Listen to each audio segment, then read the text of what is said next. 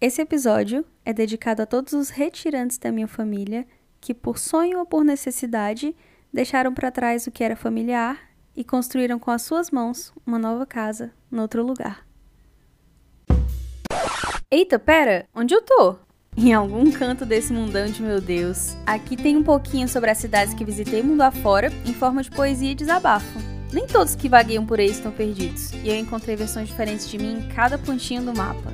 Pontes se ergueram sobre emoções revoltas e me ajudaram a atravessar para outro lado. E ainda tem muita água para rolar, porque como diria o poeta, quem elegeu a busca não pode recusar a travessia. Pontes que atravessei é um recorte poético que também ficou bem melhor para fora que aqui dentro. Era um dia ensolarado. Pela janela do carro eu via um bocado de céu azul num horizonte amplo, como sempre, e só muito depois eu descobriria que aquilo era um privilégio. Mas naquele dia, sentada no banco do passageiro, eu mal olhava para ele. Eu prestava bastante atenção nas marchas, na embreagem e em todas as coisas que meu pai gerenciava com aquela tranquilidade mecânica de quem conduz há anos mais anos que a minha existência. Meu interesse genuíno se misturava com o medo que eu sentia ao pensar em ir dirigindo de Lusiânia para Brasília. Afinal, eu não tinha passado na prova da autoescola ainda e não entendia muito bem as tesouras, as quadras, as suas ligações. Ao passo em que eu não conseguia assimilar bem todas aquelas informações novas, meu pai dirigia sem precisar da cartilha para lembrar o que a placa com o triângulo vermelho invertido significava e esperava sua vez de entrar no eixão por um atalho e, pasmem, tudo isso antes do GPS ser acessível. Pai, me ensina a andar aqui? Eu não sei direito o que significa L2, L4, W3, eixo monumental. Ele riu, quase que com satisfação, e sem rodeios me disse para visualizar a rodoviária como um ponto de referência. Estamos indo para lá pelo eixão, aquela pista enorme de seis faixas. Eu imaginei e ele seguiu. À sua direita está a L2, a pista do IESB, as quadras 200, 400, 600. E se continuar entrando nessa direção, logo irá parar na L4, onde tem o Pier 21, o shopping. À esquerda fica a W3, 100, 300, 500, as quadras ímpares, onde tem a Unip, a Aliança Francesa e mais um pouco adentro fica a W5, quando a gente chegar na esplanada, o corpo do avião, os ministérios estarão à direita, junto com a Catedral, 28 e o lago lá no final. À esquerda tem o eixo monumental, a torre, o Nicolândia, e tudo que vier antes da rodoviária é sul e o que vem depois é norte. E por hoje é só. Meu cérebro já explodiu ali. Eu ainda iria aprender às custas de tentativa e erro como entrar pela octogonal e sair no setor de indústria gráfica. Aprenderia que a Chapada dos Veadeiros parece ser mais próxima que a Ermida Dom Bosco, dentre outras aventuras exploratórias. Mas foi ali que eu passei a pertencer a Brasília, porque na minha inocência juvenil eu pertencia pelo simples fato de compreender um pouco daquele local. E não é isso que faz a gente se apaixonar? Quando me perguntam de onde eu sou, é sempre uma novela. Eu nasci em Lusiânia, eu tenho o Ceará e o Piauí em mim. Eu aprendi a ter Brasília como um lar do coração e agora eu já não caibo mais. Mas ainda sou de Brasília e do Goiás. Para quem é daqui, eu sou do entorno e para quem é de lá de fora, é tudo uma coisa só. E nesse lugar eu me encontro. Ninguém é mesmo daqui. Se eu fosse um pássaro nesse céu, Talvez não quisesse ser sempre um avião e partir para tão longe, mas por aqui eu só fui chão. E bem antes de mim, minha carne já fazia caminho num pau de arara para essa cidade crescer e aparecer, toda sólida e pomposa. 50 anos em 5. É por isso que todo mundo anda com pressa. Já nasceram queimando etapa? Ah, Brasília, você apareceu como um raio e desde então criou seus filhos adotivos com a sensação de já nascerem prontos. E muitas vezes essas crianças arrogantes acham mesmo que estão no centro do mundo. Esquecem que esse ponto central é só um umbigo. E nessa eu conheci muita gente pastel. Igual aquele da Viçosa, cheia de vento. mas também conheci gente que me fez tão feliz quanto um catavento do zoológico. Se eu disser que aqui já foi deserto, você acredita por experiência própria ao nos visitar no fim de semana. Pouca coisa acontece se o entorno não comparece. Desde sempre.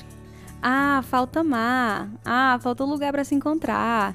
Eu ouço muita gente dizer, mas tudo depende do ponto que você parte, não é?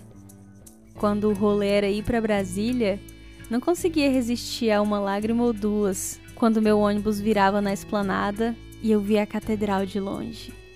Eu só conseguia pensar: meu Deus, mas que cidade linda! Nesse país, lugar melhor não há. Mas acho que você já ouviu isso de alguém. Antes de dirigir por esse planalto, eu andava sob as árvores das entrequadras fingindo serem caminhos de floresta.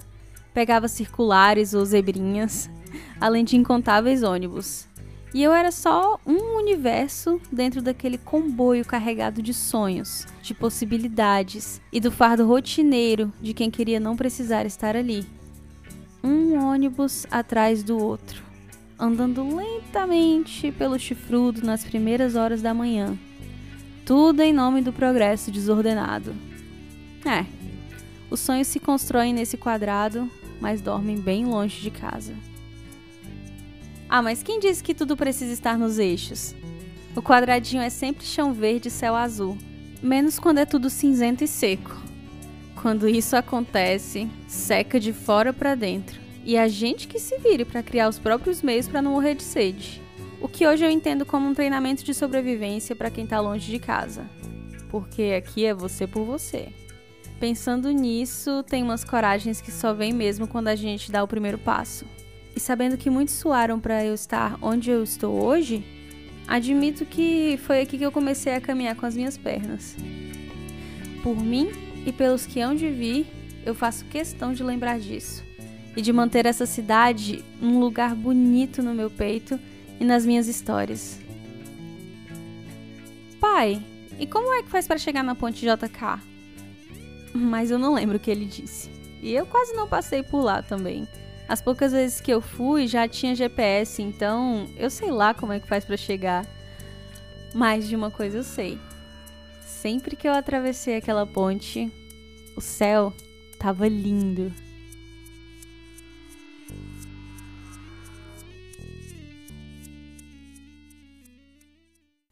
Oi, Outsiders! Bom, eu nasci em Lusiânia, que é uma cidade ali do Goiás. Eu morei na região periférica e só fui morar no centro da cidade depois dos 20 anos. Eu cresci no Jardim Gá e depois passei pelo Valparaíso, que é uma outra cidade do Goiás. Então não tenho tanta afetividade com Lusiana em si, ali o centrinho, mas com Goiás em geral, sim, sou de lá, né? Que inclusive Brasília tá dentro dele. E se você concorda, respira.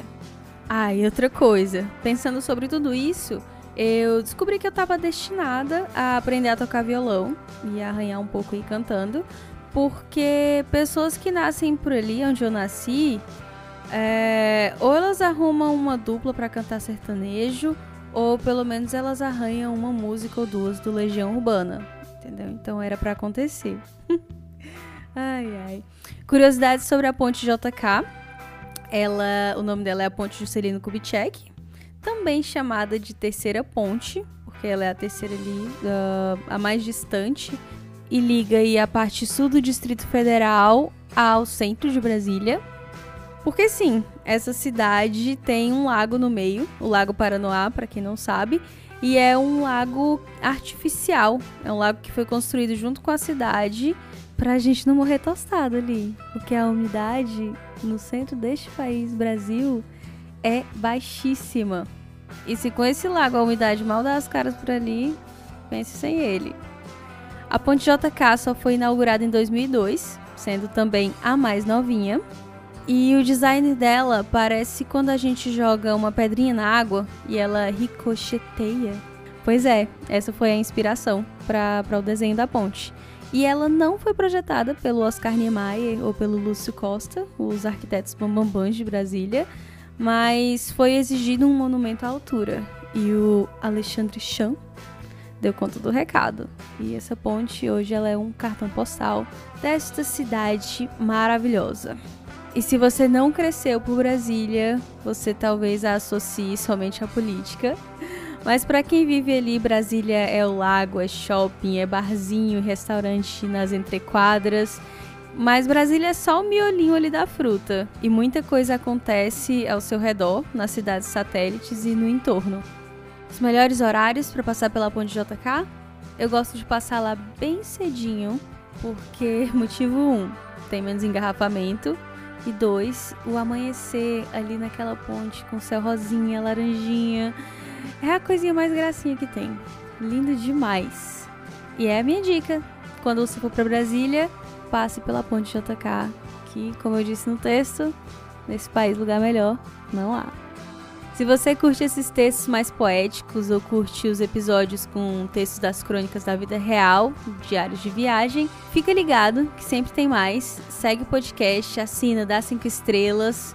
Obrigada por criar essa ponte entre a gente e um abraço diretamente do quadradinho.